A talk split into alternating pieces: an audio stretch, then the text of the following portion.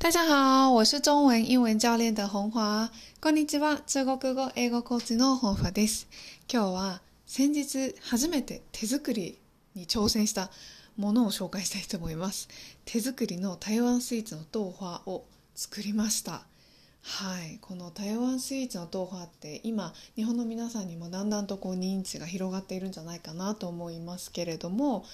この豆腐はですね私昔からすごく好きで台湾に帰るたびにしょっちゅう食べていました、まあ、しょっちゅうというか、まあ、当たり前のように食べていたイメージですね。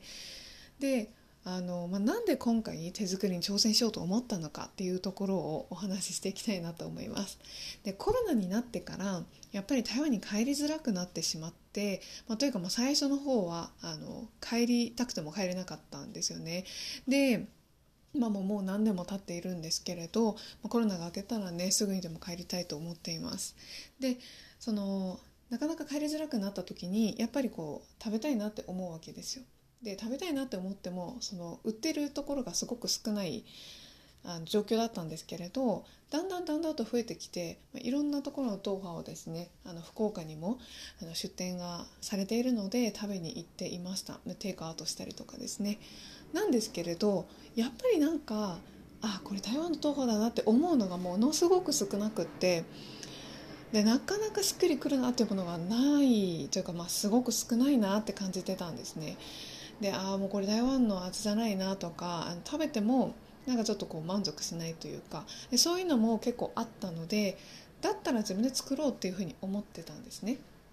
でその思ってた思いはあったんですけれどなかなか行動に移していなくって、まあ、ちょっと忙しかったりだとか仕事が詰まってたりとか、まあ、そういうですね 自分の中でいろいろ優先順位がありました。なんですけれどそのあ作ってみたいなって思ってから半年後ちゃんと材料を揃えてあめちゃくちゃ作りたくなってきた日がありましてそれで前回作ってみたんです。で結果としてはもう見栄えはもう本当に豆腐はそのものもうすごく自分で言うのもなんですけれどあ作れたっていうすごい達成感を感じました。でどんなものを使ったかっていうと豆腐の、えー、作るために豆乳それからにがりですね。でこれを台湾ティンコで鍋で作りました。でシロップも一から作ってきび砂糖ととお水だけで作れるんですけれどそれを一から作ってあのシロップにしてっていう感じで作ったんですけれどもう達成感がね先ほどお伝えしたようにすごくあったのでその上にあの、まあ、シロップ作って豆腐を冷蔵庫で冷やしてっていう感じでえっ、ー、とそうですね作ること自体はそんなに時間自体はかからないんですけれど冷やす時間とかを入れると、まあ、4時間5時間とかっていう感じになりますね。で終わってトッピングもねあのタピオカ入れたりだとかあと何入れたかな小豆とかも入れてでピーナッツを普通は煮てるんですけれども煮る？煮ているんですけれどもなぜだか私はピーナッツを煮るのを忘れましてそのままちょっと固形のやつをのせて食べてみました。でそのですね結構黒糖の味のシロップがあのちょっと強かったんですけれど結構作って私だけじゃなくて家族も食べてもらったところすごく好評でした。で私自身はちょっと味を今度調整しようかなっていうふうに思っているんですけれどもやっぱりすごくね自分がやってて楽しいなって思うことはやっぱ波及していくんですよね。であの最初に何かをやるっていうハードルってものすごく何でも高いと思います。今回のスイーツ作りもそうだと思っていて、ね、やりたいと思ってから半年後って、まあ、自分の中でのタイミングがあったからいいんですけれどもやっぱりそれまでにこうエンジンがかかるまでにちょっと時間がかかることってあると思うんですよね。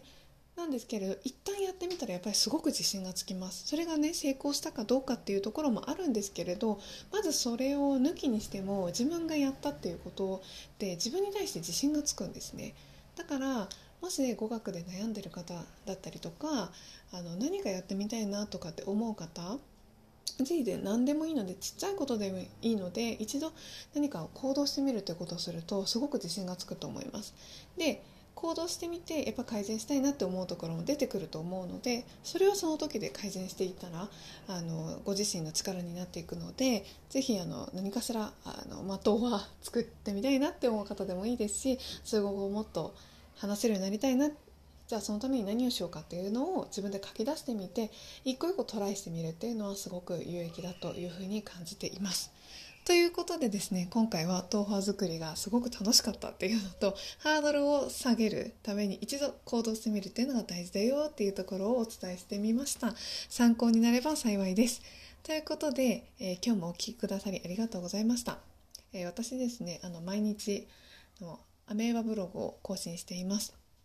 もっともっと中国語に関して何かあの役立つヒントが欲しいなっていう思っている方はですね是非インターネットの方で中国語英語コーチ本ファというふうにブログをあの検索していただくとすぐにヒットします。是非読んでみてください。ということでまたお会いしましょう。谢谢大家收听期待下次再见面。